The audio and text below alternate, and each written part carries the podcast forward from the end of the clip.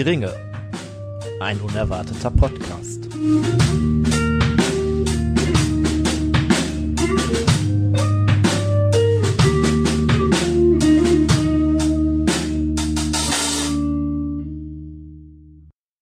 Schönen guten Hallo, liebe Freunde. Völlig unerwartet äh, sind wir hier mit unserer x-ten Folge. Hör die Ringe, ein unerwarteter Podcast. 35. Ich habe gestern noch gezählt. 35? Ja, Hauptfolge 35. Ungefähr noch 200 Sonderfolgen kommen dazu, aber es ist 35. Wunderbar, wie ihr seht, wir sind überragend vorbereitet, auch heute wieder ähm, über ein Thema aus Tolkiens Welt äh, zu sprechen. Und äh, wie ihr schon mitbekommen habt, so, wir gehen den Herr der Ringe durch und äh, auch äh, da werden wir heute wieder unser thematisches Unwesen treiben. Natürlich nicht alleine, gut, den Tim habt ihr schon gehört, aber äh, wir haben noch eine dritte Person mit am Start und das ist der liebe Tobi. Hallo.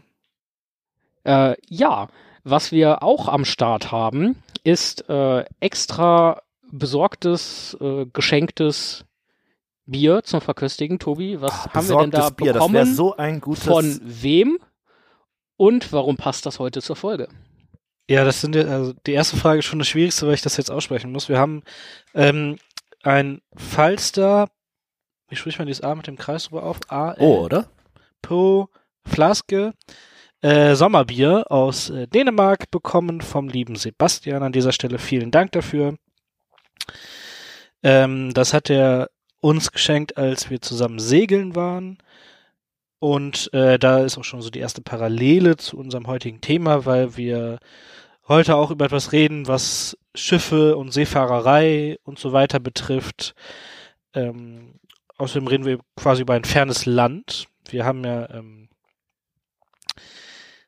also wir waren in Dänemark segeln und äh, es ist ja fast so weit weg wie unser heutiges Thema und fast so weit weg wie meine, wie meine. Herleitung. ähm, ja. Und äh, der Stefano fällt schon um, so gut gefällt es ihm hier. Ähm, da, außerdem sieht man auf der Flasche, die beschreibe ich jetzt nicht, ähm, aber man sieht ein, ja, ich glaube, das soll ein Landstrich sein, da abgebildet. Und das eine erinnert mich so von der Form ein bisschen an, äh, darf ich das jetzt schon droppen, über was wir reden? Ich glaube, das Blaue ist die entsprechende Halbinsel, wo das hergestellt wird. Das ist äh, der. Ja, aber es sieht halt genauso aus wie äh, unser Thema quasi. das ist richtig. Südamerika. Wir reden über Südamerika. Willkommen zum Geografie-Podcast. Wie schmeckt denn das Bier? Also ich finde, es schmeckt ein bisschen, ja, das heißt IPA, aber so, so ein bisschen hopfig tatsächlich. Ähm, ich habe jetzt eben auf die Zutaten geguckt.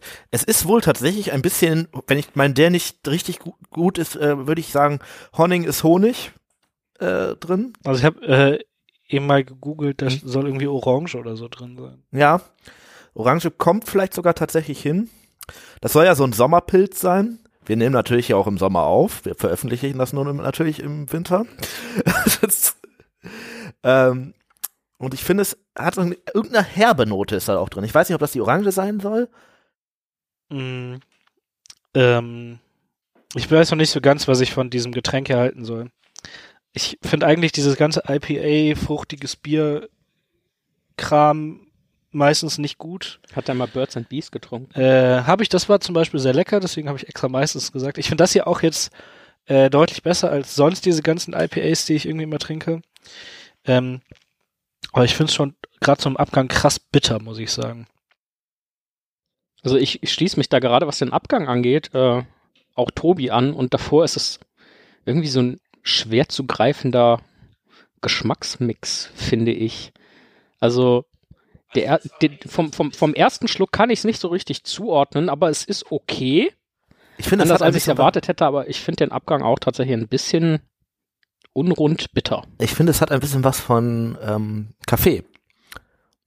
Vor allem so in der Mitte des Biers. Nicht, also nicht so wirklich mit diesem, diesem Brühgeschmack und so, aber dieses Bittere gerade, das erinnert mich tatsächlich doch ein bisschen an Kaffee. Den Honig, der da drin sein soll, den schmecke ich tatsächlich irgendwie nicht so wirklich raus. Ich weiß nicht, ob ich beim Kaffee so bei dir bin. Wenn das denn Honig sein soll, weiß ich. Also ne, könnte naheliegend sein. Auf die andere anderer Punkt ist, wenn das Honig Honig ist, was ist dann Humle dahinter? Ist das Hummel. dann die Hummel, die den Honig da ins Bier gebracht hat, oder? Also. Seid gespannt darüber, ob wir irgendwann mal einen Einsteigerkurs Dänisch hier bei äh, Hör die Ringe machen. Ist Den leiten Honig. dann äh, vermutlich Stefano und Thorsten. Ähm, aber naja, gut, wir haben ja auch, wir haben ja auch noch was zum äh, Vergenusswurzeln. Ähm, Gerade kriege ich einen übersetzten Text hergereicht. Ah, ah, fuck, das Handy ist ausgegangen. Entsperr mal bitte.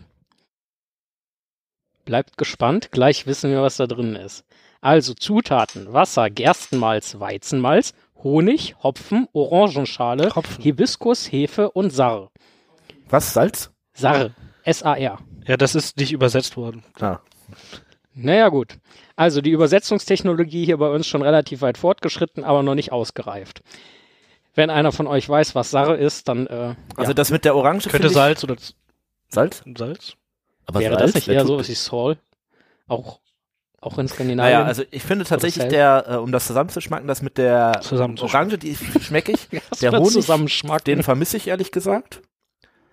Aber vielleicht ist das auch. Also laut Google bedeutet Saar Wunde. Vielleicht ist das auch die Wunde, die da alles überdeckt. Also ob es auch über Wunden und Bitterkeit heute in der Folge geht, das werden wir dann am Ende herausgefunden haben. Ähm, naja, gut, um, um das Ganze abzuschließen, wir haben ja auch noch was anderes, und zwar ein äh, Pfeifenkraut. Tim, was äh, verschmökern wir denn heute? Ähm, wir haben heute von Solani ja, ähm, den Virginia Flake. Die Solani-Tabake, die sind schon etwas älter, muss man sagen. Ähm, 97 äh, kamen da so die ersten raus. Und äh, das sind vor allem Tabake, die häufig durch ihre ja, Stärke überzeugen. Dazu passt auch, dass gerade der Virginia Flake mit ein bisschen Louisiana äh, Perique ähm, versetzt ist. Das ist ähm, Tabak, der so ein bisschen ähnlich wie Burley ist, aber halt oft ein bisschen nicht so lange ähm, getrocknet wird und dadurch oft- noch stärker schmeckt und auch einen höheren Nik Nikotingehalt hat als normaler Tabak. Ähm, und was auch hier drin sein soll, was natürlich das verbindende Element in unserem kulinarischen Menü hier ist, ist, auch der hat ein zartes Honigaroma, zumindest laut den Herstellern. Ich weiß nicht, wie sehr du das rausschmeckst. Oder Also ob das wieder so eine Sache wie, wird wie mit dem Karamell. Hm. Also ich habe das erste, was ich dachte, nachdem ich die Pfeife ein bisschen geraucht hatte, äh, dass der einfach sehr basic nach Tabak schmeckt. Ähm, Ich denke, das wird Mit- zum mit- passen dann. mit ne? so einer mit so einer leichten von meiner Seite aus Fragezeichennote dabei. Also es, ich würde lügen, wenn ich sage, ich schmecke da definitiv Honig raus. Ähm, aber es ist eben auch nicht nur irgendwie straight Tabak. Ja, und es ist doch ein bisschen, also nicht komplett süß, aber so ein Tick süß ist es schon, ne? Der so Tabak ein Müh, kommt, ja. Aber wie gesagt, ich würde lügen, wenn ich, wenn ich definitiv sage, klar, ich habe da Honig rausgeschmeckt. ja, ja. Aber es könnte Honig sein. der Tabak kommt in so einer auch ziemlich altertümlich gemachten Dose ähm, mit so einer Palme und an so einem Strand und man hat das Gefühl, man sieht da so, ja, vor ein paar Jahren, also man könnte Eingeborene vielleicht sagen oder sowas. Ähm, und Heißt, ist natürlich auch ein bisschen gelb und ich glaube auch der, der Titel Solani Sol, lateinisch die Sonne, ne, passt, weist uns ja auch nochmal darauf hin, wo wir uns vielleicht äh, hinbewegen könnten. Ab in den Süden, in die Sonne. So ein bisschen. Mhm. Der Sonne hinterher. Ja, ähm, wie ihr vielleicht schon festgestellt habt, heute geht es irgendwie um Strand, ferne Lande, den Süden, Bier und Übersetzungen. Und äh, dementsprechend habt ihr bestimmt schon raus, worum es heute gehen wird. Und äh, ja, ich würde sagen, wir machen ein bisschen Musik. Und dann ab dafür.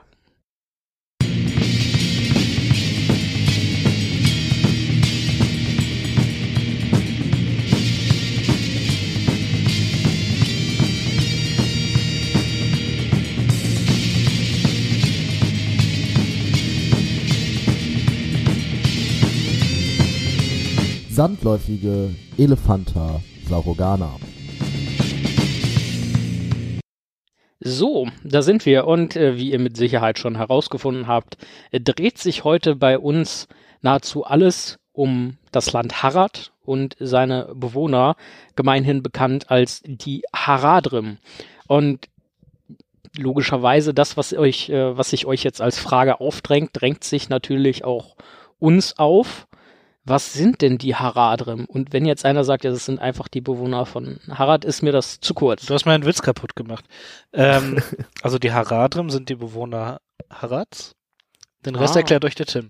Nein, also äh, kurz gesagt, Menschen, die äh, im Ringkrieg auf der Seite Saurons kämpfen, im Film und in den Büchern dargestellt werden als Menschen äh, eher dunklerer Hautfarbe mit äh, Turbanen, ähm, kriegerisches Volk und äh, generell so dieses fremdländische Verkörpern quasi. Ja, und man muss sagen, zumindest in der Geschichte, die wir mitbekommen, größtenteils, zumindest das, was wir sehen, auf der Seite Saurons ähm, auf die Bildfläche tretend, als Teil seiner Armeen. Ne? Also das, die Rolle, die sie da spielen, ist die der bösen Menschen, die quasi Sauron unterstützen.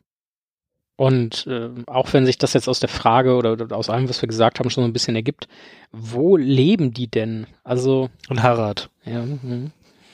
Danke. Harad, willst du wissen, wo das liegt oder reicht dir die Dazu, nein, dazu wäre ich jetzt noch gekommen. So, Okay. ja, Harad, was ist denn das eigentlich? Ja, das Land, wo die Haradrim leben. Wunderbar, gut, dass wir das abgehakt haben. Und damit beenden wir die heutige Folge und äh, freuen uns, wenn ihr beim nächsten Mal wieder einschaltet. Also sie bekamen mal wieder 20 Minuten Quatsch und anderthalb Minuten Input. Nein, wie können wir uns denn Harad vorstellen? Also ich spoiler direkt mal, es ist ja wirklich ein großes Land. Ja, und das ist halt auch so der, ähm, der, der Punkt, der vielleicht im Laufe der Folge auch noch sehr entscheidend wird. Aber wir sehen wirklich ein sehr großes Land, von dem tatsächlich auch man nicht so viel mitbekommt. Also du kommst, kriegst eigentlich nur mit, da kommen Leute her und es scheinen ja einige zu sein, sehr viele.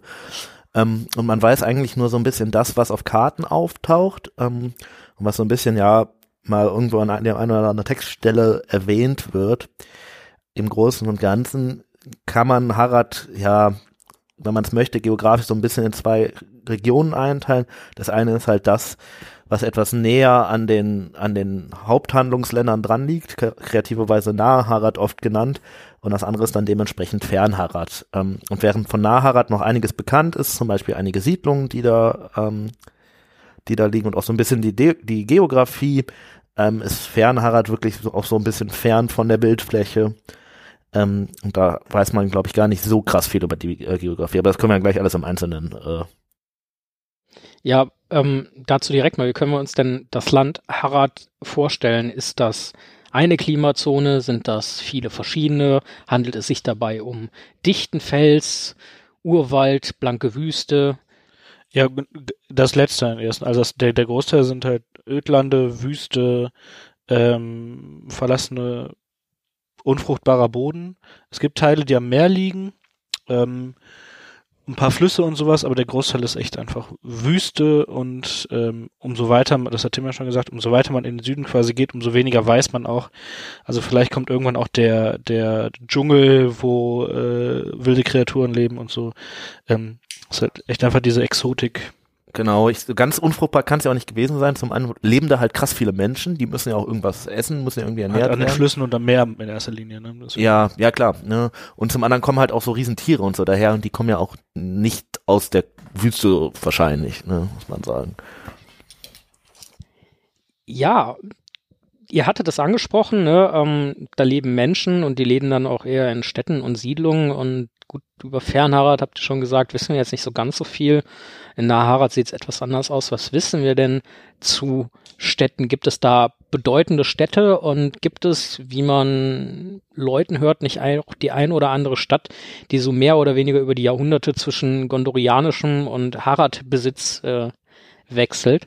Ja, vielleicht erstmal so allgemein äh, gibt es eher so, so verschiedene Königreiche in diesem Landstrich, die sich, wie es bei so Königreichen, so Geschichten halt immer ist, auch alle nicht so ganz grün sind und sich bekriegen und ähm, gegeneinander Krieg führen. Ähm, ich glaube, die bekannteste Stadt eigentlich wird Umbar sein, wo halt die Kosanenschiffe herkommen, da am Meer, äh, die im Film von der Armee der Toten überrannt werden. Ähm, den Rest deiner Frage habe ich vergessen, ehrlich gesagt. Ich glaube, Umbar ist auch wirklich so die Hauptstadt, die wirk- meines Wissens auch zumindest kanonisch bekannt ist. Es gibt ja auch zum Beispiel, Games Workshop hat das ja gemacht, hat auch einige Städte sozusagen erfunden und dahingesetzt. Ähm, die sind aber meines Wissens alle nicht äh, irgendwie, dann nennen wir es mal, belegt. Ähm, es wird aber sicherlich auch andere Städte gegeben haben. Ne? Die Könige müssen ja irgendwo auch gelebt haben. Und es wird, es gibt sicherlich nicht den einen König von Harad, sondern es wird so gewesen sein, dass es viele Kleinkönigreiche gab, die mal mehr oder weniger sich dominieren oder beherrschen oder bekriegen, ne, was immer wechselnd ist. Gondor hat da sicherlich auch noch so die ein oder andere Rolle gespielt. Und dann kommt natürlich da noch Sauron dann auch immer ins Spiel, der da ja auch sehr, sehr lange aktiv war. Vielleicht so, so zur Geografie noch ergänzend. Ähm, Gerade der Süden Gondors und der Norden Harads stoßen ja aneinander. Das heißt, da ist quasi die Verbindung, die wir sehen, ähm, ist äh, der Fluss Hahnen, der da äh, auch kreativerweise Südfluss heißt. Ähm, und Mordor liegt halt auch quasi dann nicht nord nordwestlich, sondern eher nordöstlich von Harad und auch da ist dann natürlich direkt eine Verbindung zu Sauron dann äh, gegeben. Genau, was im Osten so krass liegt, kann man gar nicht so, gibt's glaube ich gar nicht so viel drüber zu, zu sehen. Meer, glaube ich auch. Ist Ja, das nicht auch so, so ein bisschen wie Ja, das Wie Meer von Rom kommt irgendwann. Also ja, genau, es ist so ein bisschen geformt wie Afrika. Das heißt, im Süden wird irgendwann im Osten auch sicherlich mehr kommen. Ähm, Kant liegt da noch im, ja, sagen wir mal, auch äußerst im Nordosten. Ähm, als Land so ein bisschen zwischen den Ostlingen und den Haradrim. Ja, genau. Ähm, und dann wird vieles tatsächlich über die Städte da, äh, denke ich, sich auch definiert haben, die es sicherlich gegeben hat. Muss ja, also Ja. wie schon beschrieben, mit äh, einigen kleineren Königreichen, Leuten, die es zu versorgen gibt und die halt auch irgendwie einen Wohnplatz wollen. Und nur in der, in der bloßen Wüste ist dann halt für ein sehr großes Volk auch gegebenenfalls etwas schwierig zu überleben. Ähm, also in größerer Anzahl, natürlich in kleinerer Anzahl möglicherweise auch einfach zum Teil nomadisches. Mit Sicherheit wird es das auch Ähm, gegeben haben, ja. Aber das gibt's ja jetzt normalerweise nicht so in größerer Städtestärke von mehreren tausend oder gar zehntausend Einwohnern.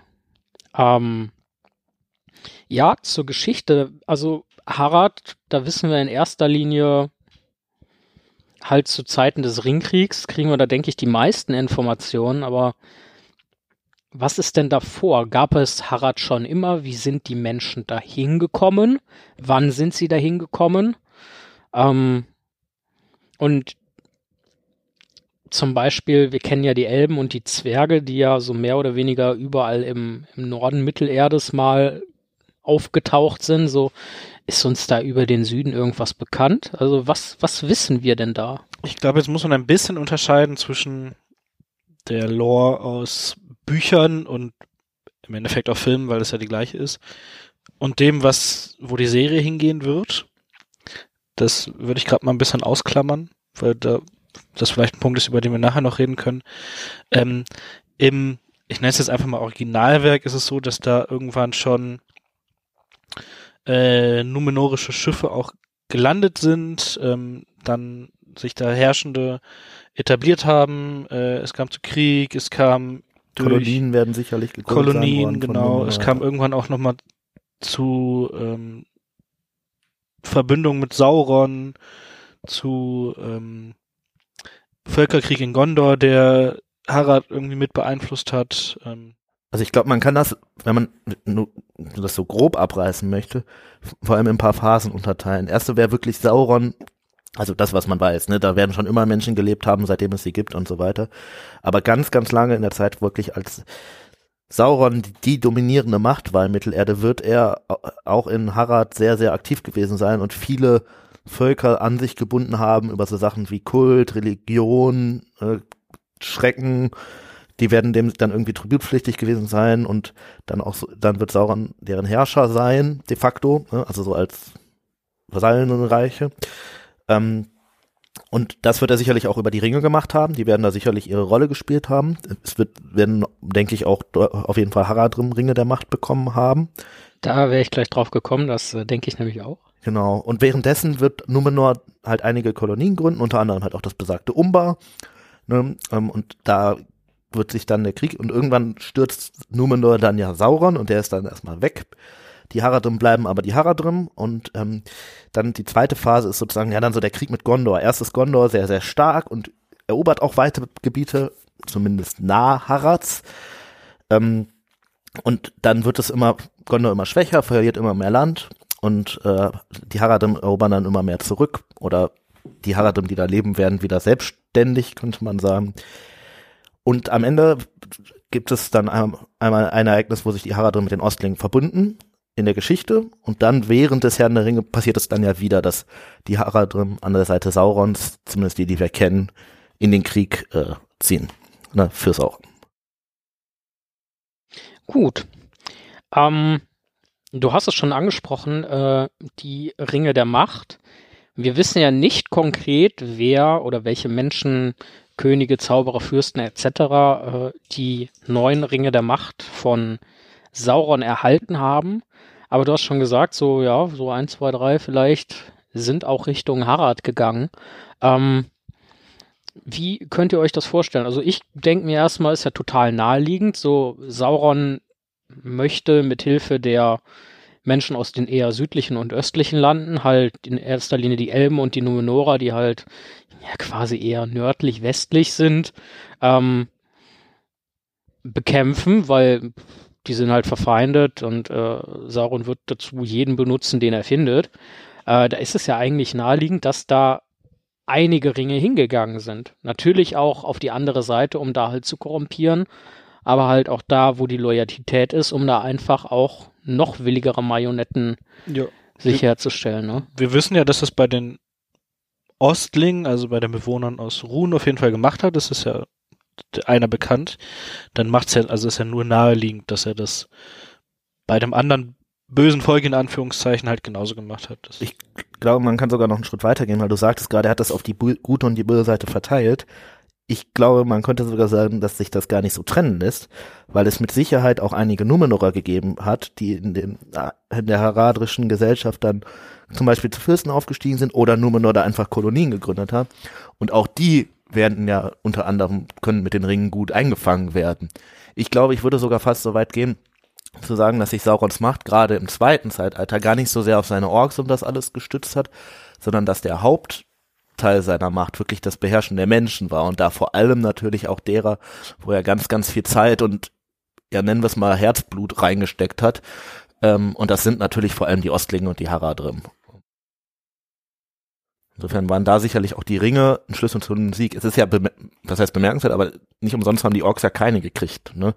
Wenn es nur darum ginge, loyale Leute an sich zu binden, hätte er die ja nicht gebraucht. Ja.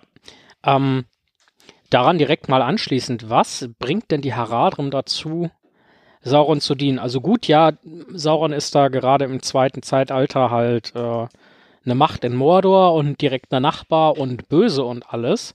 Ähm, aber bei, und da brauchen wir jetzt nicht nur irgendwie Harad reinnehmen, sondern da können wir ja schon so ein bisschen Ruhen zu den Ostlingen, gibt es bestimmt auch mal eine Folge demnächst, ähm, mit reinnehmen. Wie schafft es denn Sauron, die für sich zu vereinnahmen? Weil, also jetzt mal ganz naiv vorgestellt, ja, Sauron, das ist doch der Typ mit den Orks und der sitzt halt in Mordor und der führt Krieg gegen die Menschen und die Elben im Westen.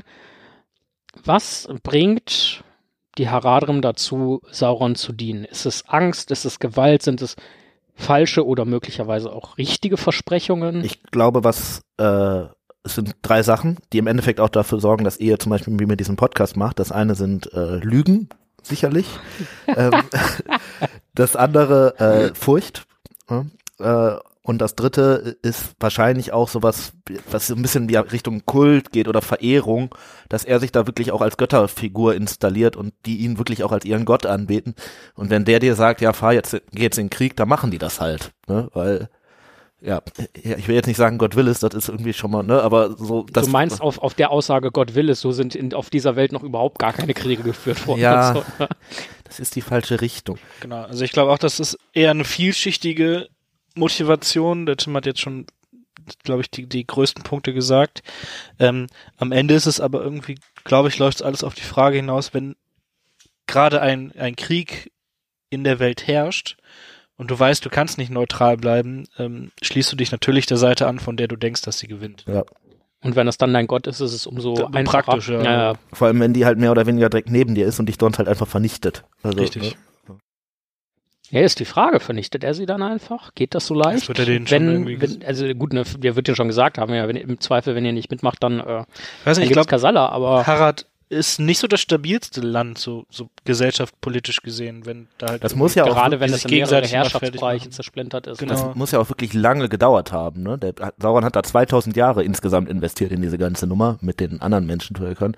Das heißt, im Endeffekt muss man sich das, denke ich, wirklich so vorstellen. Er ist zu mehr oder weniger jedem einzelnen kleinen Königreich oder kleinen Stamm gegangen und hat dann da wirklich Überzeugungsarbeit geleistet, denen gezeigt, ja, mach mal hier und wollt ihr nicht vielleicht ein Handelsabkommen mit mir schließen und äh, das sind auch übrigens die Orks und wenn ihr jetzt nicht das Schutzgeld bezahlt, dann kommen die und äh, treten eure Hütten klein oder sowas, kann ja auch sein, ne? Ähm, insofern kann das natürlich auch so ein bisschen Mafia-mäßig gewesen sein, also infiltrativ ausbreitend. Ähm, Und wie, wie, wie, wie können wir uns so die Kommunikationswege vorstellen? Also gut, ne, also wir können als, kennen als Saurons Botschafter so ein bisschen Saurons Mund und ansonsten als Befehlhaber und Botschafter die Nazgul, aber zu dem Zeitpunkt gab's die Nazgul ja noch nicht. Wie hat Sauron den Haradrim gesagt, was er will und wie läuft da dann generell so die Kommunikation ab? Ist der da auch hin als Anatar Herr der Geschenke und hat gesagt, dann halt vielleicht mit einem anderen Namen und hallo, ich bin hier euer Gott wir und äh, sprechen gar kein Elbisch. Ja, genau, also ich glaube, es, es kommt ein bisschen darauf also an, woher welche, wissen die Haradrim, was Sauron will? in welchem Moment man das betrachtet. In Zeiten der Ringkriege, glaube ich, ist es recht einfach. Da laufen halt die Nazgul oder irgendwer dahin und äh, sagen eben Bescheid. Ähm, vorher wird das in erster Linie über äh, persönliche Kontakte, glaube ich, entstanden sein. Ich weiß gerade gar nicht, ob es in Harad auch mal ein Palantir gab. nee, die Palantiri sind ja aus Numenor mitgebracht worden. Ja, aber vielleicht hat er einen darüber geschafft oder so. Ja, oder wenn es auch da Kolonien gab, könnte ja, Ja. rein theoretisch, ich glaube auch nicht, aber ich eigentlich wüsste nicht, dass da einer sind die gelandet ja ist, aber stationär mehr oder weniger in den gondorianischen Städten geblieben und Ja, da dann stimmt. entweder ver also verlor, wenn Vielleicht das in den Fluss fällt, da- kann das natürlich sein, dass er es theoretisch rausgefischt hat und denen gegeben hat. Auf der anderen Seite braucht man für diese Palantiere ja dann doch irgendwie ziemlich geistig besondere Fähigkeiten, die wahrscheinlich so die einfachen Haradrim nicht unbedingt haben. Aber es wird ja auch nicht nur, also das ist jetzt vielleicht ein bisschen an Haaren herbeigezogen, die Hypothese, die ich dazu habe, aber ich mag sie trotzdem, dementsprechend teile ich die hier mit. Ähm, also es wird ja gesagt, es gab fünf Zauberer, die nach Mittelerde gekommen sind. Davon waren zwei blaue. Sind wir uns wirklich 100% sicher, dass es, also wir haben dazu ja auch schon mal eine Folge gemacht, dass es nur fünf waren? Und Glorfindel. Glorfindel. Entschuldigung. ja. Also Glorfindel hat den Haradrim ein Palantir mitgebracht. Ähm, nee, aber äh, grundsätzlich, ich gehe schon davon aus, dass bei den Haradrim auch, ähm, ja, ich sag mal, begabtere Menschen oder vielleicht auch Zauberkünstler waren. Ne? Ansonsten hätte es Sauron ja niemanden gehabt, wo er, äh, wo er sagt, ey, pass mal auf, willst du einen Ring?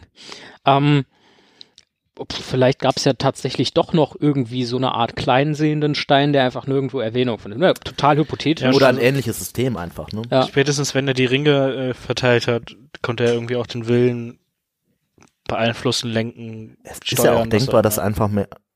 Es m- sind ja nicht immer alle Nazgul am gleichen Ort. Vielleicht war auch per, mehr oder weniger permanent da irgendwo Nazgul.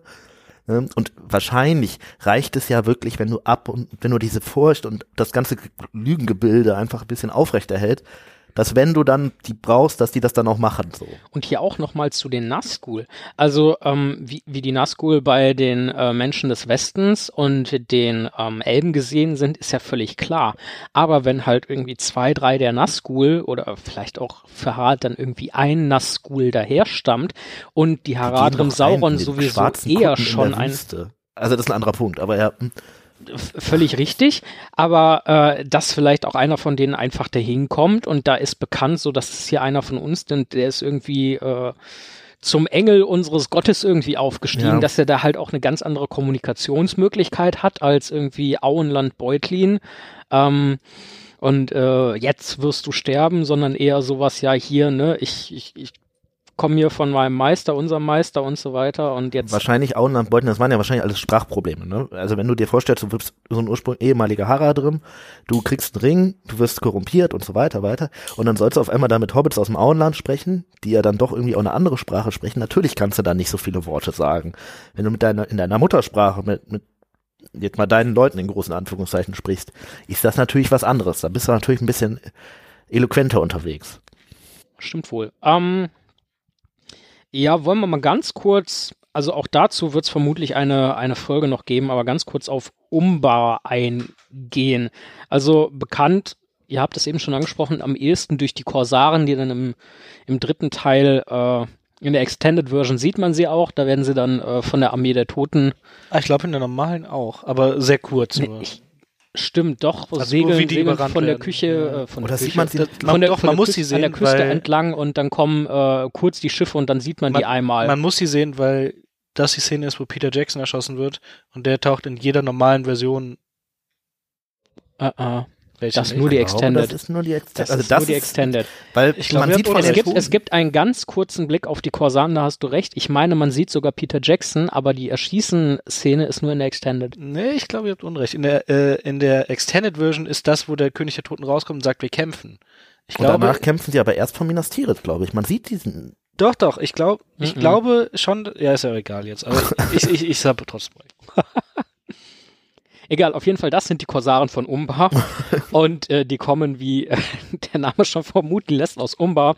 Und äh, Umbar ist eine Stadt in Harad, vermutlich die Stadt in Harad, zumindest die am, die am meisten Erwähnung findet. So, aber Zumindest da auch für die Gegend, wo sie ist, ne? Wird Genau. das schon so eine Art Metropole gewesen. Aber es unterscheidet sich ja so ein bisschen eben wie, wie die, oder wie Tobi, du die Haradrim beschrieben hast, wie sie halt im Film dargestellt sind. Und die Korsaren sehen ja doch nochmal eine Ecke anders aus.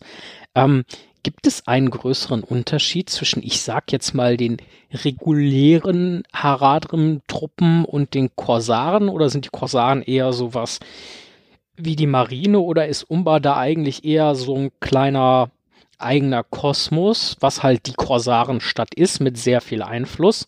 Und weiter draußen auf dem Land hast du dann halt andere Haradrim, die dann halt keine Korsaren sind, weil da halt auch einfach das Wasser fehlt oder der Zugang zum Meer. Ich glaube, das ist der, der allerentscheidendste Punkt. Äh, der Zugang zum Meer, zu Wasser, zu einerseits dem Seeweg, aber andererseits auch zu fruchtbaren ähm, Bedingungen. Ähm, und dadurch war es sehr, sehr naheliegend, dass die Korsaren halt irgendwie so, so mächtig und präsent werden. Ähm, ja, so ein Unterschied gibt's insofern noch, also die Korsaren sind halt irgendwie so die, die, die vorherrschenden Menschen da, so die allermächtigsten, sind auch noch beschrieben als irgendwie die grausamsten und brutalsten und so weiter, aber ähm, ich glaube, dass gerade diese Nähe zum Wasser ähm, halt die, die Macht der Korsaren irgendwie begründet. Und es gibt noch einen zweiten Punkt, der dazu aber sehr gut passt. Und das ist, ähm, die Korsaren sind ja, also zum einen Umma ist eine alte numenorische Stadt, da wird der Einfluss der Numenorer sehr groß gewesen sein, als es sie noch gab. Und zum anderen ähm, ist Gondor immer mal wieder da ja auch gewesen. Und im gondorianischen Bürgerkrieg, den wir irgendwann mal aufrollen, aber äh, fliehen ja irgendwann auch viele, ja, was, nennen wir es vielleicht mal Verräter oder äh, Abtrünnige aus Gondor nach Umba äh, und heizen da dieses Kursan-Sein ja auch nochmal deutlich an. Ähm, und die bringen dann natürlich auch nochmal eine andere Technologie und sowas mit. Ne? Das heißt, das wird da alles so ein bisschen zusammenspielen. Und das ist natürlich das Gute, dass das auch direkt am Wasser liegt, weil das alles Numenor, Gondor, das ist ja eh mit Schiffen schon. Ne? Also, Stimmt wohl. Ähm, dann als nächstes äh, Harandor. Was ist das eigentlich, Tim? Ja, ähm, wenn ihr ja auf die Karte vom Herrn der Ringe guckt oder im Herrn der Ringe, steht irgendwo äh, Südgondor, äh, Klammer auf Harandor oder andersrum weiß ich nicht mehr, jetzt ein, das ist die, das einzige Mal, wo auf einer Karte sowas draufsteht, wie jetzt ein verlassenes Land oder so. Ähm, das ist äh, ja ein ehemaliges Gebiet von Gondor, was die eh- eingenommen haben. Was da ganz interessant ist, ist eigentlich nur folgender Fakt. Ähm, das ist einer der wenigen Punkte, wo die Rohirrim vorher schon mal für Gondor gekämpft haben und auch Königssöhne zumindest da gestorben sind bei der Verteidigung Gondors.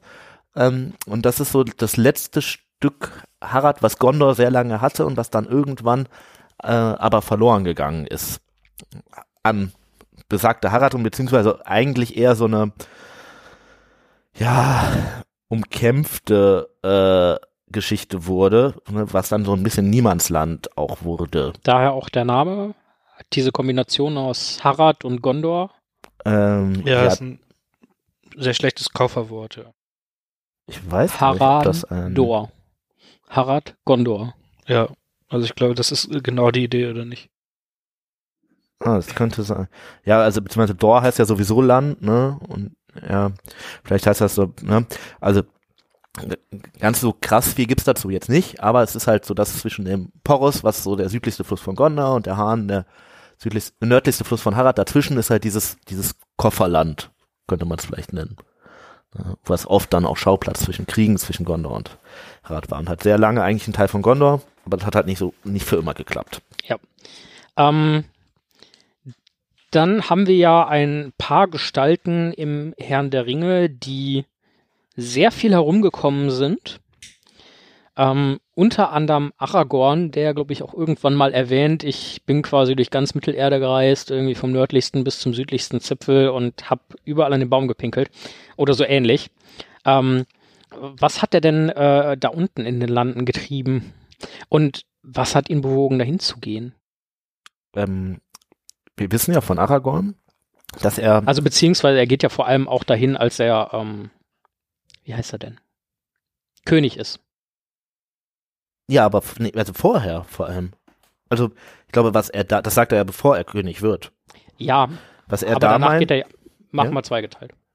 was er da meint, ist ja, ähm, er, das wird im Film auch erwähnt. Da sagt er ja irgendwann, sagt Eowyn bei dieser Eintopfszene da, sagt Eowyn, ihr, ihr habt ja meinem Großvater schon gedient. Mhm. Ne? Wie kann das denn sein? Seid ihr, warum seid ihr so alt und so weiter? Ähm, und das spielt darauf an, dass Aragorn tatsächlich in seiner Jugend sowohl in Rohan sehr lange im Heeresdienst war als Herr, äh, Feldherr und sich da äh, damals dann äh, ähm, als äh, Sorongil, also Adler des Sterns, benannt hat, so als Deckname sozusagen. Und das gleiche aber dann später auch in Gondor unter Ectelion, also unter Denethors Vater gemacht hat. Ähm, und da viele ja, Kriege für Gondor geführt hat und unter anderem halt auch in Harad, wo er nämlich Umba angegriffen hat und schon mal präventiv so ein paar Kosanenschiffe äh, Schiffe versenkt hat, weil er vielleicht wusste, dass es mit denen manchmal ein Problem geben könnte. ist natürlich jetzt auch nicht so die feine englische Art, nur weil das mal, also das hat so ein bisschen was von dem, was Russland gerade macht, muss man ehrlich sagen, äh, aber ähm, das ist halt so äh, das, was weswegen Also er quasi da präven war. präventive Notwehr zur Wahrung meiner Interessen. Re- Ja, ja, Frei nach Dagobert Duck. könnte man vielleicht so nennen. Ne? Ist jetzt ein bisschen Nein, das, um Gottes Willen, das ist nicht, falsch das ist dargestellt, nicht ernst ne? gemeint. Ja, überhaupt nicht. Ist auch ein bisschen zynisch jetzt. Ähm, aber Das er hat halt äh, am Ende dann äh, da in Umba für Gondor Krieg geführt, um halt die Macht der äh, Haradrim quasi schon mal zu begrenzen, weil er irgendwie das Gefühl hatte, dass von da mal irgendwann ein Anschlag kommen könnte. Ähm, und er wird sicherlich auch sonst vielleicht in Harad rumgereist sein, weil er das in Runja zum Beispiel auch gemacht hat. Ähm, was ja auch irgendwie sehr lange so sein Ding war, durch die Gegend zu reisen. Ähm, und wahrscheinlich Informationen zu sammeln, ne? vielleicht den einen oder anderen Nazgul zu verkloppen, wenn gerade keiner hingeguckt hat. Ja, warum nicht? Übung macht den Meister. Aber wenn ich mich recht erinnere, und ich hoffe, ich liege dann nicht total falsch, aber als er König war, ähm, hat er doch Frieden mit den Haradrim geschlossen, oder? Ähm, ja, also mehr oder weniger. Und die haben das wahrscheinlich so ein bisschen notgedrungen gemacht. Ja, weil, Weil das ist dann der zweite Punkt, den ich noch ansprechen wollte, weil er ist ja quasi nur mal dahin gegangen, ähm, dann allerdings mit der anderen Intention. ja, äh, ich weiß auch gar nicht, ob es dann später weiter Kriege da zwischen Gondor und Harad gegeben hat. Ne? Wahrscheinlich wird es das nicht komplett gewesen sein. Ne? Aber die Lage ist natürlich eine ganz andere. Gondor ist wieder stark, ne? mit starken Verbündeten, sicherlich militärisch den Haradrim, die ja dann eben auch ihre Führungsfigur mit Sauron verloren haben, auch koordinat koordinat koordinativ ähm, ja erstmal komplett überlegen wieder. Ne? Und dementsprechend ist die Bedrohung aus Harad dann wohl dann nicht so die große gewesen, nachdem ganze Sache mit dem Ring und so. Wir haben jetzt ganz viel eigentlich tendenziell eher über Naharad uns unterhalten. Ähm, wir da auch einfach mehr wissen. Worüber wir uns nicht so wirklich unterhalten haben, uns nur kurz angerissen haben, ist Fernharad. Ähm, und wenn ich das richtig im Hinterkopf habe, kommen ja zum Beispiel die Olifanten oder die Mumakil ähm, tatsächlich eher aus Fernharad und wenn ich mich nicht ganz irre, gibt es da ja auch mehr fruchtbares Land, weil die Mumakil ja, glaube ich, aus, aus dem Urwald quasi Ja, so ein Tier lebt ja kommen, nicht. ne? Und Muss ja zumindest mal so ein spricht dieser so. Elefantenverschnitt ja auch dafür, dass dann irgendwie fruchtbareres Land ist, wo die halt auch irgendwelche Bäume haben, wo sie dann mit ihren Rüsseln irgendetwas runterfressen. Ähm, aber das ist ja ganz interessant, dass es im Endeffekt von oben bis unten so ein bisschen durchzogen ist von Saurons Kontrolle und dass die Haradrim dann halt auch mit diesen Olifanten, die x Meilen noch mal weiter weg sind, ähm, dann oben in Gondor in den Krieg reiten. Ne? Ähm, ich weiß gar nicht, was wir jetzt über die Geografie in Fernharad so alles wissen, außer dass es da offensichtlich äh, ein Biotop gibt, in dem Olifanten ähm, prächtig leben und gedeihen können.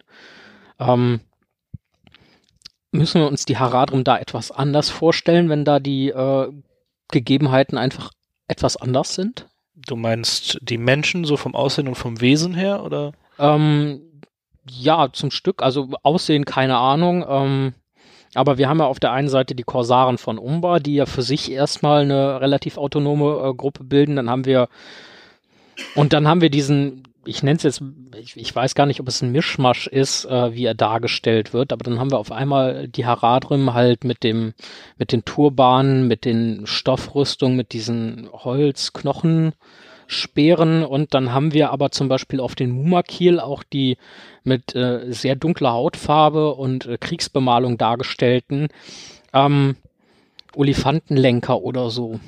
Also, ja, genau. Im Endeffekt trifft es das zu einem guten Teil schon eigentlich. Also, ähm, die Menschen sollen da anders ausgesehen haben. Ähm, genau das, was du gesagt hast. Die Hautfarbe wurde quasi immer dunkler, ähm, bis wirklich zu einem, zu einem Schwarz.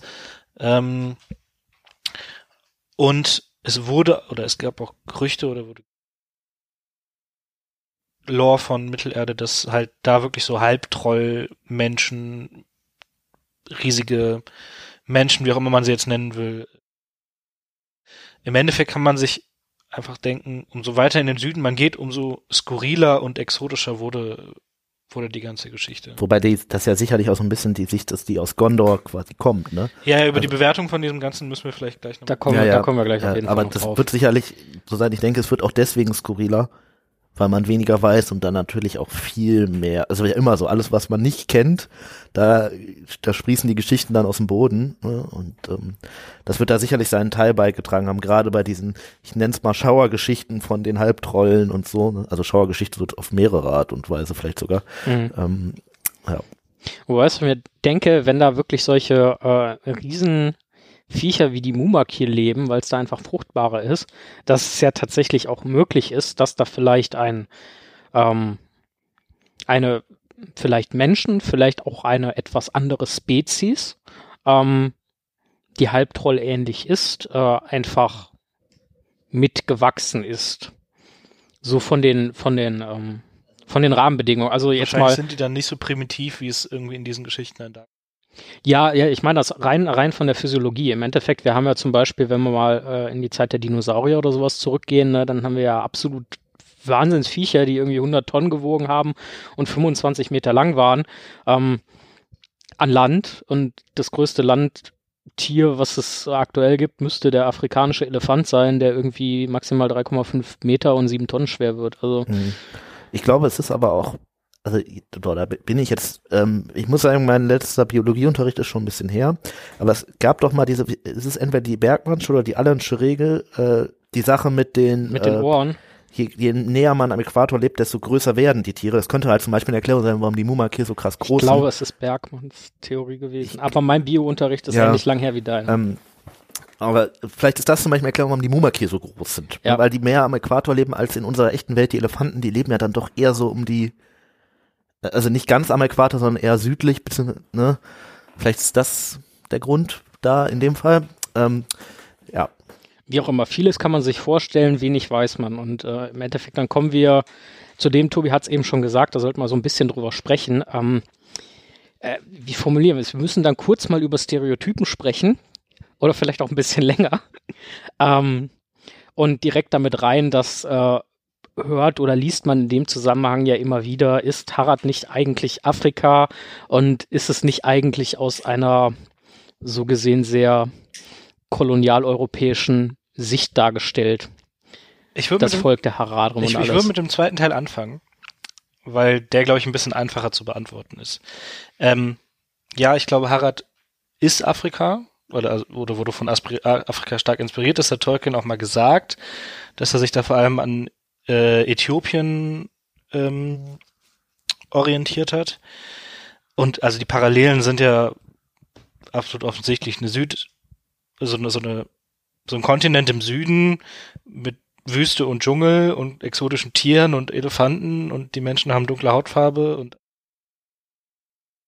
ich glaube, ähm, dass die äh, Inspiration da gar nicht mehr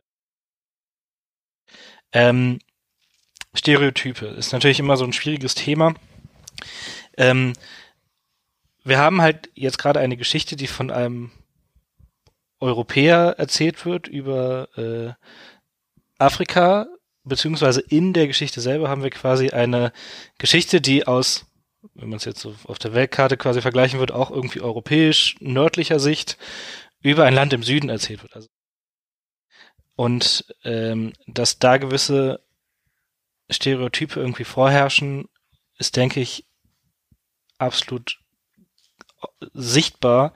Ähm, Gerade wenn wir zum Beispiel über diese Halbtrolle reden, ähm, wo Leute als grobschlächtig und äh, unzivilisiert dargestellt werden, wenn sie aus einem anderen Teil der Welt kommt und die Menschen das nicht einordnen können, ähm, ist einfach äh, quasi absolut an unserer realen Welt äh, orientiert. Ja, und man muss natürlich auch sagen, es hat natürlich, um jetzt nochmal den ganz kritischen Blick zu bringen, nicht nur ein Europäer geschrieben, sondern auch ein Europäer vor Ja, Ja. Äh, in einer Zeit, in der ja gerade, also nicht nur Groß, bewahre Großbritannien, aber gerade da war da die Sache mit dem Imperialismus ja vielleicht auch nicht die allerkleinste.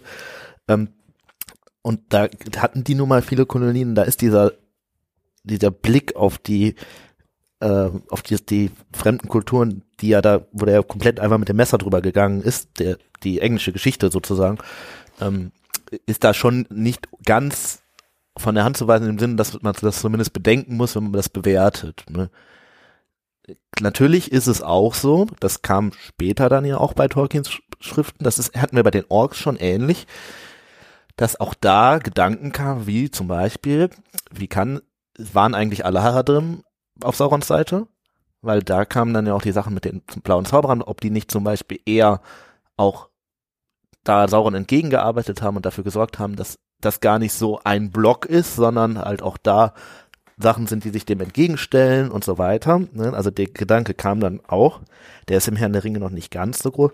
Was man aber auch sagen muss, ist, dass diese pauschale These von, ähm, das sind jetzt die bösen Menschen und die müssen alle abgeschlachtet werden, ganz platt formuliert, so auch nicht richtig ist, was man ja zum Beispiel auch darin sieht, was Faramir über diesen einen toten Haradrim da genau. in Ithilien sagt. Ne? Von wegen, ähm, der Krieg macht Leichen aus uns allen. Das ist sowohl im Buch als auch im Film, da ist das sehr ähnlich. Warum ist, hat er das überhaupt gemacht? Ne? Und da kommt ja auch raus, dass gerade das die einfachen Menschen sozusagen, also jetzt im Sinne von die kleinen Menschen, wie wir heute der kleine Mann sagen würden, ne, ähm, dass die äh, oft ja einfach auch nur das der Spielball der ganz großen Player sind und da dann verheizt werden im wahrsten Sinne des Wortes. Ne. Der Unterschied zu unserer realen Welt ist vielleicht, dass es jetzt bei uns nicht so diese klassische Sache gibt. Auf der einen Seite ist der böse Sauron, auf der anderen Seite ist der gute Gandalf, die da irgendwie ihre Spielbälle hin und her schieben, sondern dass es dann ja doch eher so ist, dass da jeder irgendwie seine Interessen hat. Ich würde jede sagen, aber meistens ist es tatsächlich jeder. Ähm, äh, daher äh, ist das, wo, wo dann die Übertragbarkeit vielleicht ein bisschen scheitert, aber es ist schon so, dass ich denke mal, dass die einfachen Haradrim, das kommt auch im Herrn der Ringe dann irgendwie ein bisschen raus, gar nicht so alle davon überzeugt waren, für Sauron zu kämpfen, sondern dass viele das halt auch einfach gemacht haben, wie das in der, wie das Leute im Krieg oft tun. Welche Lüge, welche falsche Versprechung, welche Drohung. Ganz genau, ja. Hm. Also ich glaube, das, was der Tim gesagt hat, ist ein sehr wichtiger Punkt. Ähm, nichtsdestotrotz finde ich, dass die gerade die Darstellung ähm, deutlich europäisiert geprägt ähm, ist und das ist Offensichtlich, ja. Denke ich schon. Mit Sicherheit. Da sind wir wieder an einem ähnlichen Punkt, wo es zum Beispiel auch beim, beim Frauenbild bei Tolkien drüber geht. Ne? natürlich, ja, aber also nur weil und ja, Tolkien ist Kind seiner Zeit und so weiter, aber man muss es halt eigentlich ähm, also das, das erklärt es, aber das macht es aus heutiger Sicht nicht besser. Nee, das muss bei der Einordnung natürlich bedacht werden, aber das, wir müssen es ja trotzdem heute einordnen, das ist keine Frage. Ne? Genau, Aber ja. das, äh, ja. Ja. Äh, wobei da der Punkt ist, ähm, äh, ich glaube, Tim hatte eben schon die Aug-Folge angesprochen, so ähm, etwas, was ich Tolkien zumindest anrechne, dass er sich zumindest äh, hinterfragt hat an der Stelle. So ist das, was ich da gemacht habe oder was ich gedacht habe oder wie ich das äh, zusammengebaut habe, ähm, ist das denn ethisch überhaupt so so einwandfrei, wie ich das vorgehabt habe. Und da kommt er ja eh- eher noch zu dem Schluss, na, vielleicht nicht, nicht so wirklich. Ähm, also für die Zeit, ich, ich, um Gottes Willen, ich will ihn jetzt nicht fortschrittlich nennen, aber so häufig hast du das in der Ich glaube, Zeit nicht man sollte gehabt. schon sagen, klar, da sind Stereotypen am Werk, gar Ja, keine völlig- Frage, die sind auch zu erkennen. Ich glaube, das erkennen auch viele. Das ist natürlich auch beim, beim Lesen und beim Bewerten und so weiter sicherlich auch zu berücksichtigen. Das heißt aber nicht, dass das jetzt all, dass das jetzt ähm, an der Stelle, weiß ich nicht, äh, das Manifest des, äh, des, des Donald Trump ist. Ne? So, das würde, soweit würde ich dann vielleicht doch nicht gehen. Nee. Dann haben wir trotzdem abschließend doch ein paar wirklich, ja, wissenswerte Dinge zu klären, die wir nicht wissen, aber die wir bestimmt klären können. Und zwar die Sache mit den Olifanten, ne? Diese Riesendinger, Hm? wie steuert man die denn? Äh, Im Film sieht man das. Die haben ähm, in die Ohren zwei. Und, und, und wie bringt man die dazu, sich so steuern zu lassen? ja, das, das ist vielleicht die schwierigere Frage. Aber erstmal ganz grob, die haben in die Ohren zwei Seile gemacht und ziehen halt daran, links, rechts. Ähm, wie man die abzähmt, keine Ahnung, ehrlich gesagt. Also, das ist, würde mir kein Weg einfallen. Ich bin noch. Du musst ja erstmal rauf, ne? Um das Ding irgendwie zu bändigen, muss Ja, und du musst Äh, ihm irgendwie so viel Schaden zufügen können, dass es auf dich hört. Wer- Werden die vielleicht einfach von klein auf konditioniert? Das könnte sein. Was heißt denn von klein auf bei einem Olifanten? Das ist ja Naja, wahrscheinlich trotzdem so groß drei. wie die sind, würde ich, oder wie sie Wie groß auch im sind die Film dargestellt werden, ähm, also wenn, wenn Ich glaube, die Darstellung im Film ist auch etwas übertrieben. also ehrlich genau, gesagt, ich wollte schon äh, mal, also im Film die Darstellung könnte ein bisschen übertrieben sein, weil da würde ich dem Ding mal so relativ easy so eine Schulterhöhe von acht bis, bis zehn Metern oder so zusprechen. Ähm, auf der anderen Seite, wenn das dann tatsächlich der Realität entsprechen sollte, dann werden die ja irgendwie schon mit so ab 1,90 Meter Schulterhöhe vielleicht geboren werden, dann kannst du dich da als Mensch schon draufsetzen. Ich Ja, ja, und dann also bist du vielleicht noch ein bisschen, bisschen mächtiger, wenn du irgendwie noch einen Speer hast oder sowas, dann kannst du dir mal ein bisschen mehr antun. Wobei ich auch mal sagen muss, wie lächerlich einfach gehen diese Dinger denn kaputt. ähm, also du meinst, du meinst bei Schlacht um Mittelerde, sowohl als auch. wo Nee, du also- richtig also viel, richtig viel Geld für die Dinger wenn du- ausgibst und dann werden die einmal schief angeguckt und fallen um. gerade wenn du zwischen die Stoßzähne irgendwie ein Seil spannst, ach du Scheiße. Aber ähm, Ja, oder wenn man so Eowyn macht und dann dreimal auf den Knöchel haut mit so einem stumpfen Schwert. genau das meine ich. Oder wenn du, der eine, äh, es gibt auch das, wo Faramir, äh, Quatsch, Eomer ähm, dem Lenker einen Speer äh, abstößt, der springt da runter und zieht deswegen einmal an einem Ohr und der eine läuft in den anderen rein. Alles, was passiert, ist, dass die ineinander krachen. Jetzt auch nicht super schnell, so wie es aussieht, aber sind beide einfach instant tot. Ja. Also, Ich glaube, ich glaube, das kann ich fast noch erklären. Ähm, erstens, ich glaube, die Dinger sind gar nicht so langsam, sondern es kommt aufgrund der Größe einfach nur so vor, dass sie nicht so schnell sind. Und ich glaube, der eine wird einfach von dem, der auf ihn drauf fällt, zerdrückt und, Und weil der der andere, andere? hängen bleibt, zerreißt er bei der Wucht einfach innerlich. Ich habe Ja, nicht gesagt, dass es definitiv so passiert ist, aber dass ich das zumindest noch im Ansatz erklären kann. Ähm, was dann schon schwieriger wird, ist, als zum Beispiel äh, ein äh, mitspielender Elbenbogenschütze ähm, erstmal dieses Viech komplett entsattelt und dem dann einfach zwei Pfeile in den Kopf schießt. So, und wir haben ja gesehen, also so ein Höhlentrollschädel scheint auf jeden Fall wesentlich stabiler zu sein Ja. als so ein Mumakir-Schädel, wo ich mir aber auch denke, der muss doch so einen riesen dicken Schädelknochen haben, wo ja bekanntermaßen das Gehirn eigentlich da drunter liegt und nicht da drüber. Also, wie, wie, willst, wie, also, wie willst du denn da wirklich jetzt irgendwie ja, Also namhaften Schaden anrichten. ich glaube, dass Elefanten auch gar nicht so die geile Kriegswaffe sind, ehrlich gesagt. Das hat man bei Hannibal zum Beispiel auch gesehen. Aber Elefanten sind wirklich gute Bergsteiger. Aber die brauchen tatsächlich Also das ist so natürlich- viel, so viel Nahrung eigentlich. Also wenn wir gerade bei den Elefanten sind, warum, also ist das eine Parallele auch auf Hannibal? Ist das denkbar? Oder ist das eine doch, Zufälligkeit? Natürlich, nee, also das ist auf jeden Fall denkbar, weil im Weil Endeffekt Hannibal ähm, kommt ja aus Afrika, überquert dann die Alpen. So und steht die, vor den Toren, wie die Haradrim. Genau. Und nur, dass die halt nicht, ähm, also die sind halt nicht über, über irgendwie Großgebirge geklettert mit den Olifanten. Ne? Aber das ist doch volles Scheißteil eigentlich, muss man doch sagen. Es geht total schnell kaputt. Die müssen doch, also das Wartungsintensiv. ist eher im Buch so, aber die geraten total schnell in Panik, trampeln dann einfach alles tot, egal von wem. Das ist oft, wenn du die Seite bist, eh mit eher den vielen Leuten, die nicht so gut kämpfen können, im Gegensatz zu der mit den wenigen, die das doch besser, besser können.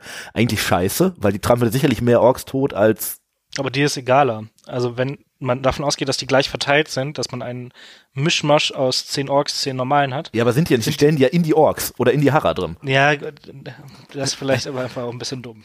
Das mit, die Sache mit dem, dass dass da einen Typen gibt, den man einfach nur killen muss, dann ist das Ding komplett führerlos. Ja, ich verstehe auch nicht, wieso der sich an das Seil gebunden hat. Also Ja. Das ist die, das ist, das ist die feste Bindung. Ich glaube, dass die Lenker die Viecher von klein auf konditionieren und eine ganz bestimmte Bindung. So, du frisst das, was ich dir gebe, ansonsten tue ich dir weh und wenn du nicht das machst, was ich möchte, dann tust du, tue Die ich Versorgung dir der Typen oben in der Kapsel ist total schwierig. Was ist mit äh, Seilzug, Nahrung? Wie einfach. bekommen die Nahrung auf dem langen Weg? Dann muss immer jemand da hochbringen. Was ich ist bin mir Wasser? sicher, die, die Olifanten können sich auch hinsetzen. Also, Na, ja, ja, und dann sind die immer noch fünf Meter groß. für das Wasser Ja, haben die locker eine Was ist mit Fäkalien? Wie kommen die da runter? Also für die Fäkalien Vielleicht gibt sind es die mit Sicherheit ein. Rohr. Für das Wasser haben die eine Regentonne und die Verpflegung In wird Harad, in der Wüste. doch. ähm, Ich habe die Theorie, dass die einfach nur für den Krieg da in diese Kapsel steigen und sonst daneben laufen. Ja, das ist auch nicht so verkehrt. Nein, aber mal angenommen, so ein Olifant kommt an so einer Oase oder dann halt auch gemeinhin als Auftankstation ähm, vorbei, dann einfach Rüssel ins Wasser, Wasser ziehen und oben in die Kanzel rein. ja, dann hast du da Elefantensabber in der Kapsel, toll. Also, und vor allem muss man ja auch noch sagen, dann, wie es eingesetzt wurde auch noch. Das ist doch voll scheiße, um eine Stadt zu belagern. Die passen gar nicht da rein. Aber die waren ja so groß angelegt, dass die eigentlich die Leute hätten auf den Mauern absetzen können. Ja, klappt das so gut? Vielleicht Also, war der Plan auch, Naja, dass die, die, kommen ja einfach gar nicht einmal, zur Mauer, insofern wissen wir es vielleicht war der Plan, dass sie einmal voll gegen die Mauer rennen und die damit einreißen. Das Ach, wollte wie Peter diese, Jackson wie diese ausgeredet. im dritten Hobbit. Ja, genau, an die dachte ich nämlich auch gerade. Also, ich halte die Sache mit den Olifanten eigentlich für keine gute Idee. Mm, Wobei man natürlich den psychologischen Faktor nicht unterschätzen darf. Das ist äh, ja, auf richtig. der einen Seite schon, auf der anderen Seite denke ich mir, wenn du da eh schon einer in einer Schlacht bist mit unglaublichen Massen an widerwärtigen Orks, äh, an Trollen, an Nazgul, ähm, ich glaube, dann bist du auch irgendwie in dem Modus, es ist eh egal. ja, Ich sterbe sowieso. Dann kann ich auch, kann scheiß ich auch auf die diese, Elefanten, ja. Und dann kommen dir diese Elefanten halt auch, die Olifanten auch relativ gelegen, weil die kannst du ja offensichtlich relativ gut rausnehmen. ja, und dann kommt natürlich noch dazu, als letzter Punkt der Logistik, wie ernährt man eigentlich so ein Ding? Das muss ja, also zum einen frisst das ja nur Pflanzen, irgendwelche Blätter aus der, aus dem Dschungel in Fernharad, die wird es in Isthilien nicht geben. Kann das sich überhaupt essen? Ist die Nahrung überhaupt geeignet? Und das andere, das müssen ja Tonnen an Nahrung sein pro Ding. Hm, vielleicht sind die eher so angelegt wie Kamele. Und dann scheißt das Teil wahrscheinlich das auch alles wieder aus. Was passiert mit den Elefanten? Vielleicht war Mordor mal ein sehr grünes Land.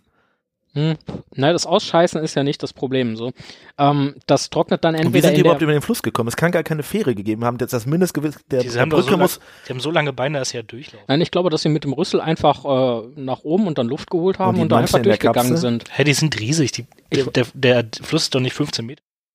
Boah, der Anduin am Ende? Bestimmt. Dann haben die mit der ganzen Olifantenscheiße einfach eine Brücke aufgeschüttet. Also mir bleiben Fragen. Ich sag's wie es ist. Okay, ähm, so viel zum Thema, wie steuert man einen Mumakil und alles, was man da sonst so noch erzählen sollte. Aber es gibt noch ein paar berechtigte Fragen, die gestellt werden müssen. Und da hätten wir als erstes mal ab wann zählt denn so ein Ding als zwei? Also der, der, der Bodycount von einem äh, berühmten Elben und einem berühmten Zwerg, ähm, also es scheint wirklich ein Körper oder ein Lebewesen gleich ein Abschuss. Ich habe ähm, Ist das ähm, konsequent oder hab- sollte es für einen Olifanten Bonuspunkte geben? Ich habe früher als Kind, habe ich das immer richtig, also Wobei die ja auch relativ leicht kaputt gehen. Insofern, ich kann das schon verstehen mit dem einen. Als ich das früher geguckt habe, habe ich das immer richtig unfair gefunden, was Gimli da sagt, weil ich immer der Meinung war, er bezieht sich nicht nur auf den auf den Mumak hier, sondern auch auf die Menschen in der in der Kanzel und äh, meint dann, wieso zählt ihr denn nur als einer, bla bla bla. Ähm, ja, nee, aber und die Frage ist ja auch, die, die äh, der Mumaki zerquetscht, während er fällt, äh, zählen die dazu, zählen die nicht dazu und so? Also ich glaube, dieses Spiel ist reine Willkür. Ja, möglicherweise. Ich glaube, das ist so ein bisschen wie beim Fußball, wo es dann Spielstand völlig egal und am Ende heißt, das letzte Tor gewinnt. Letzter Olifant gewinnt. Ja, so ungefähr. Ich denke, ich weiß nicht.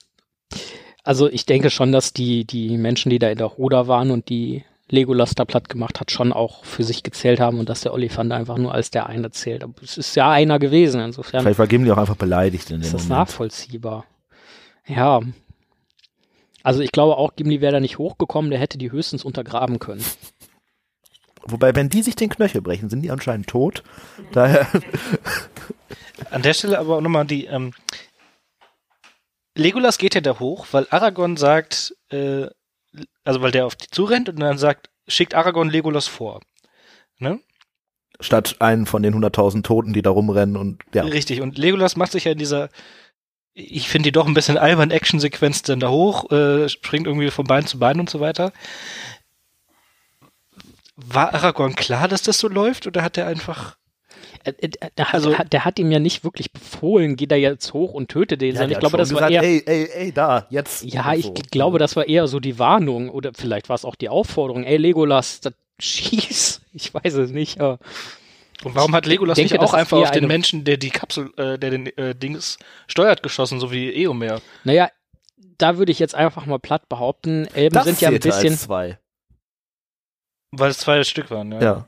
Entschuldigung. Alles gut, wunderbar. Aber ich finde gut, dass wir das hier so äh, genau klären. Das äh, muss ja auch mal wirklich mal jemand gemacht haben.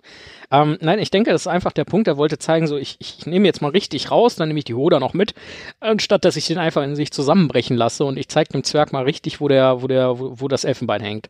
Ähm, Äh, Elfen, oh in der, okay, der, okay, interessante Doppeldeutigkeit in der Zusammenhang. wie, wie auch immer, ähm, Das Elbenbein. das Elfenbein, ja. ähm, ich denke, es gibt noch eine weitere Frage, die man in dem Kontext klären muss und äh, hält Boromir eigentlich mehr aus als so ein Olifant? Ja. Der hat auch mehr ausgerichtet als die. Ja, wobei die im Film ja, äh, im, im, im Buch schon ein bisschen was. Ja, aber im, also im Buch sind sie auch ein bisschen klüger, weil da schließen sie halt auf die Augen. Und das kann ich verstehen, ne? wenn das Ding blind ist, dann und du den Steuermann vielleicht da oben noch tötest, der ja vielleicht auch wirklich total exponiert. Also, das ist jetzt nicht so schwer. Also klar ist das hoch oben und wenn ich würde das mit dem Pfeil jetzt nicht treffen Aber vielleicht, es aber, ist recht eindeutig, wo du hin musst. genau, wenn da 20 Leute drauf schießen, wird schon irgendwer, ne? Und so. Ja. Äh, aber wenn die, die dann keine Augen haben, das ist ja alles verständlich, ne, dass die die dann schaffen. Und dann passiert ja auch wirklich das, dass die da alles irgendwie zertrampeln und so weiter. Verständlich und dass die gegen die Pferde auch eigentlich gar kein schlechtes Mittel sind, so an sich, weil größer und den Pferden irgendwie ihren Vorteil komplett wegnehmen und so. Hm, okay. Womit da auch die äh, Ernährungsproblematik geklärt ist. Bei den ganzen zermatschten Pferden machst du einfach Lasagne und fertig. Das sind, glaube ich, Pflanzenfresser. Also weiß ich nicht, ob da, also keine Ahnung, ne, aber ich schätze mal, das sind Pflanzenfresser. Wie andere Elefanten auch. Dann sagst du denen einfach das Gemüse Lasagne und dann. Das, ich weiß nicht, ob das funktioniert. Nee, aber äh, um zu der Boromir-Frage zurückzukommen, ja, natürlich. Ähm, Wobei, e- ehrlicherweise muss man sagen, da stecken in den meisten Olifanten schon ein paar mehr Pfeile drin als in Boromir. Ähm, also ich ja, aber glaube, bei Boromir wäre dann auch, auch irgendwie eine Platzproblematik, aber wenn man das Ganze mal irgendwie auf Quadratzentimeter Körperfläche oder sowas oder Quadratmeter Körperfläche umrechnet, müsste man das echt mal gucken. ja, Vielleicht hat sich da schon jemand in einer wissenschaftlichen Facharbeit darüber zu ähm, wie ausgedrückt. viele Es Pfeile kann ich in einen Boromir stecken und wie viele in einen Elefanten, bevor es umkippt? Ich glaube, es kommt darauf an, ob du den Knöchel triffst. Entschuldigung, das mit den Knöcheln finde ich immer noch lächerlich. Ja, ich würde sagen, ähm, die wirklich wichtigen Fragen haben wir qualitativ hochwertig besprochen. Ähm, habt ihr noch Ergänzungspunkte jetzt zu dem Thema? Ähm, zwei. Zum einen wollte ich nochmal erwähnen, dass die in Schlacht um Mittelerde 2 und 1 auch ja. wirklich beschissen sind. Wer das baut, hat die Kontrolle über sein Leben verloren. Äh, und zum anderen. Ich, ich nehme das als persönliche Beleidigung. Außerdem habe ich dein Lager damit platt gemacht. Zugegebenermaßen, ich habe gesagt, ich habe was Lustiges vor, lasst mich mal bitte in Ruhe und konnte völlig unangegriffen eine Armee komplett aus Elefanten aufbauen. Ja, und trotzdem, ja, egal. ähm, und zum anderen äh, sollten wir vielleicht noch kurz darüber sprechen, was denn jetzt mit diesem ganzen Haradrim-Thematik im Zusammenhang mit der äh, ja schon erschienenen beziehungsweise noch erscheinenden Amazon-Serie ja, ist. Guter Punkt. Willst du direkt mal anfangen? Was ist deine Theorie? Naja, ich würde mich, also was, eine Theorie habe ich nicht, aber ich ähm, stelle einfach mal eine Frage werden wir Menschen aus den Südlanden nochmal sehen und wird das dann vielleicht im Kontext Umma Harad sein? Also könnte das sein, dass sie dahin unterwegs sind? Weil zum Beispiel gibt es ja diese Aussage, dass die nach Pelagir gehen sollen. Das ist ja schon mal zumindest die gleiche Richtung. Ähm, oder ist das wieder so eine Sache, wo die Serie irgendwas anteasert und das dann einfach komplett fallen gelassen wird?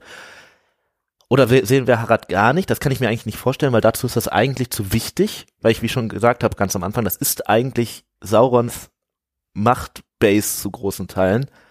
Ich habe aber auch ein bisschen den Eindruck, dass Mordor da eher aufgebaut wird als das, was es dann äh, ist. Ich glaube nicht, dass das fallen gelassen wird, weil also wir sind uns ja einig, dass die Menschen aus den Südlanden, die böse sind, zu den Haradrim werden, oder nicht?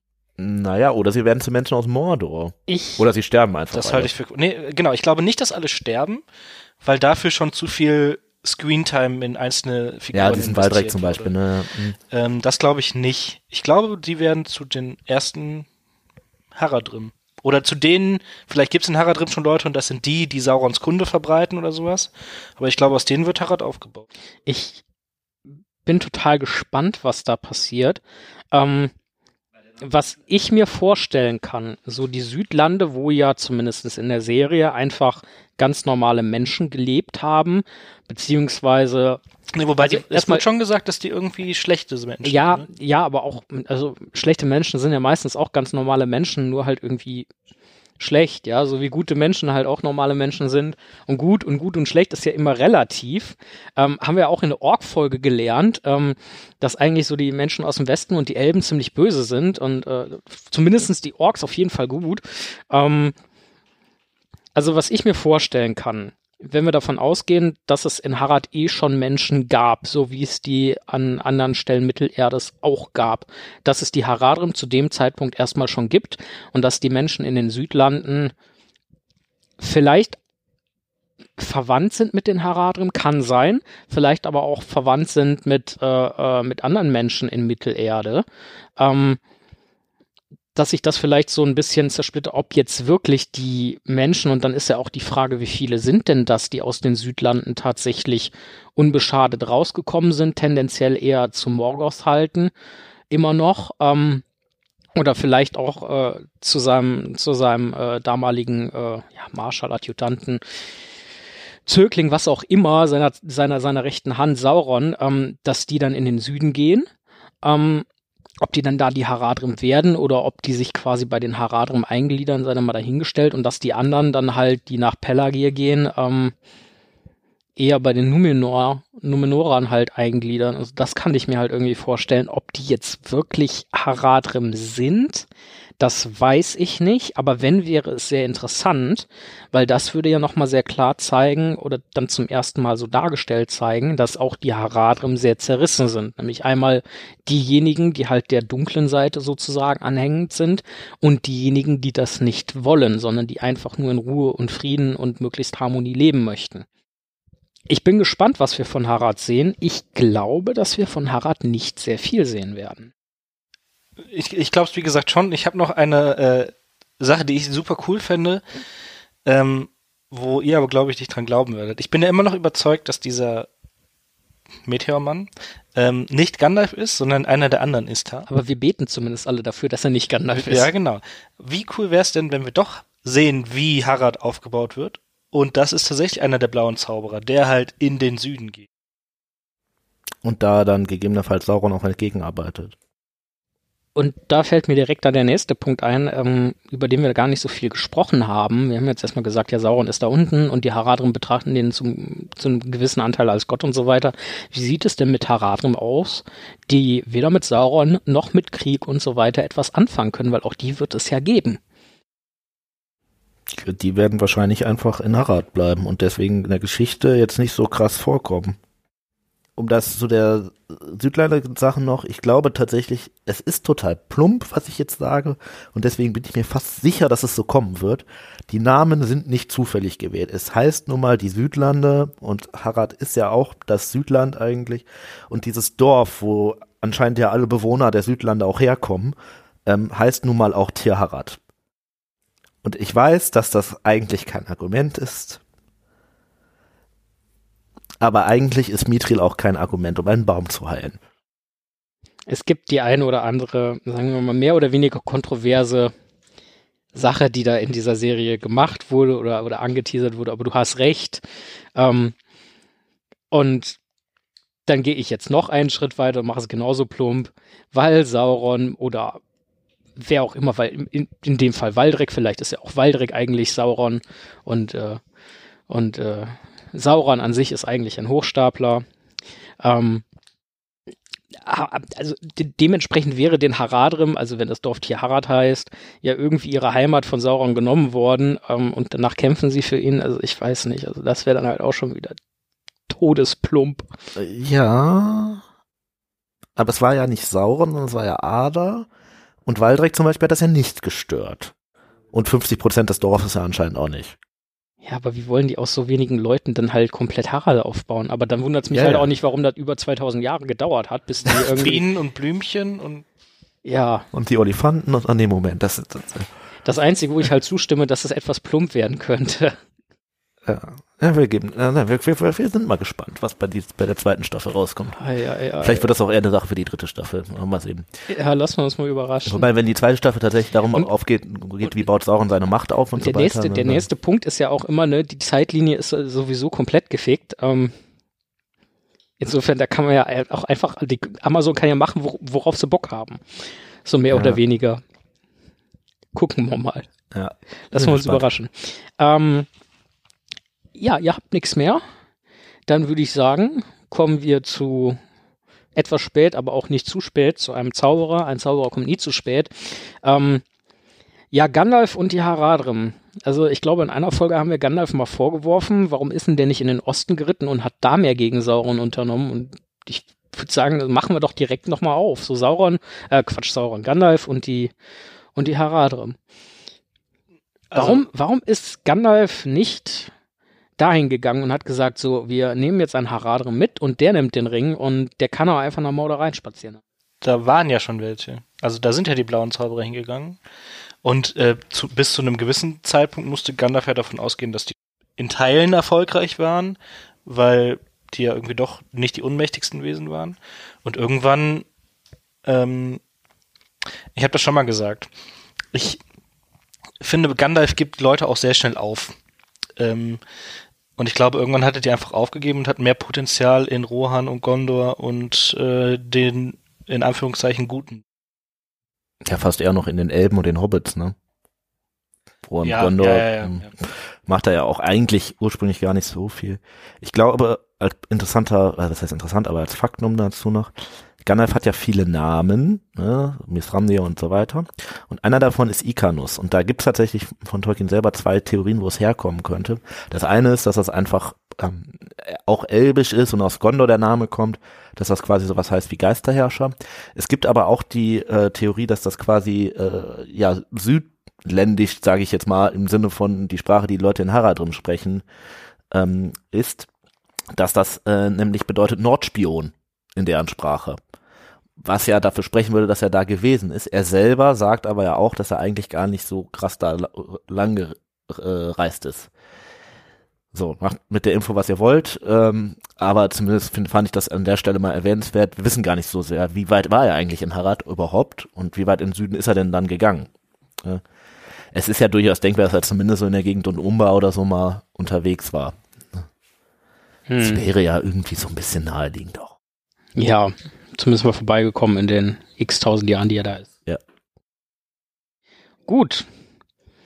Ihr Lieben, denkt, was ihr wollt. Wenn ihr irgendeinen interessanten Input an uns habt, dann immer her damit. Wir kriegen das bestimmt irgendwo äh, nochmal aufgegriffen und beredet bis verwurstet. Äh, ja. Also meine Empfehlung wie immer, lest die Bücher, hört die Hörbücher, schaut die Filme, guckt euch die Serie zumindest mal an. Ähm, auch alle acht Folgen, selbst wenn äh, zwischendrin Folgen sein sollten, die euch auf die Nerven Ende. Ähm, und äh, vor allem hört die Ringe. Und äh, der liebe Tim beleuchtet euch jetzt noch ein wenig mit Werbung. Äh, ich beleuchte euch, wo ihr uns finden und liken und äh, so weiter könnt. Also zum einen geht das natürlich sehr, sehr gut auf unserer Website. Dort findet ihr alle Folgen, dort könnt ihr euch die auch anhören. Ihr könnt euch, äh, könnt auch Kommentare hinterlassen, über die wir uns immer sehr freuen, deren Inhalte wir auch versuchen tatsächlich aufzugreifen. Nicht indem wir das vielleicht vorlesen, aber indem wir das, schon irgendwie machen. Ähm, dann findet ihr uns beim Podcatcher eures Vertrauens, wo ihr uns sehr gerne folgen, liken und auch äh, positiv und äh, meinetwegen auch negativ äh, rezensieren könnt. Ah nee, nein, nicht, nicht negativ, nur positiv bitte. Steffen schüttelte den Kopf. Ja. ähm, außerdem findet ihr uns bei Facebook und Instagram. Äh, Facebook ist eine Lüge. Äh, bei Instagram, ähm, wo ihr unser, äh, unsere, unseren schönen Instagram-Kanal betrachten könnt und uns da auch sehr gerne liken und fol followen könnt. Und jetzt kommt das Wichtigste, äh, wir haben auch einen Steady-Account, wo wir uns freuen würden, wenn ihr uns technisch unterstützt, also beziehungsweise Geld und mäßig unterstützt, damit wir das zum Beispiel in Technik reinvestieren können. Genau. Ähm, wenn ihr selber mal Interesse habt, vielleicht zu Gast in einer Folge zu sein, dann äh, sagt uns gerne Bescheid oder schreibt uns auch mal an. Äh, gerade im letzten Jahr haben wir doch einige Gäste gehabt. Da haben wir uns auch über alle sehr gefreut. Und äh, auch wenn ihr einen interessanten Themenvorschlag habt oder vielleicht, hey, macht doch mal eine Folge mit, versuchen wir das umzusetzen. Ich habe letztens den Ärzten geschrieben, die haben noch nicht geantwortet. Mal gucken, was passiert. Äh, ähm, ja, Stimmt, wir haben erst äh, letztens Input bekommen, ähm, ob wir die ein oder andere äh, Was wäre wenn Frage mal beantwortet hätten und äh, ob wir nicht mal, dann dachten wir uns, dann können wir auch irgendwann mal eine Folge Was wäre wenn machen. Also auch das wird vermutlich noch mal kommen. Also wenn ihr dazu vielleicht noch eine Frage habt, auch da immer raus damit. Genau. Kontaktieren könnt ihr uns entweder über die Website oder über unsere E-Mail-Adresse, die ihr auch auf der Website findet, oder natürlich auch über Instagram. Oder wenn ihr mal Lust habt zu wissen, wie kommt ihr eigentlich an das ganze Bier und anderweitiges Gesöff? Wir haben hier einen äh, Alkoholtechniker-Spezialisten bei uns, ähm, der solche Fragen auch gerne beantwortet. Der bringt euch das auch gerne nach Hause, egal wo ihr wohnt. Das schneiden wir raus mit dem Lügen, Lügenanrufen hier im Hintergrund. Sowas gibt es ja nicht. Also gut, äh, ja, ich bedanke mich ganz herzlich äh, bei euch beiden, dass ihr äh, bei dieser Folge mitgeredet habt und äh, äh, vielen Dank auch an Steffen und äh, Stefano, die sich hier um alle wichtigen Dinge im Hintergrund gekümmert haben. Ansonsten wäre es völlig egal, was wir drei hier sagen. Es käme einfach nicht raus. Ähm, ja, hoffentlich hat euch die Folge gefallen und äh, ja, wir freuen uns über jedes Feedback. Am liebsten natürlich über konstruktives und äh, würden uns natürlich auch freuen, wenn ihr beim nächsten Mal wieder reinschaltet, wenn es äh, wieder heißt. Hört die Ringe. Ein unerwarteter Podcast. Tschüss.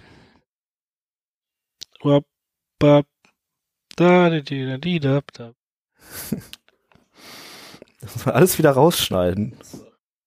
Aber ich ja nicht. Ich muss pinkeln, seit wir angefangen haben.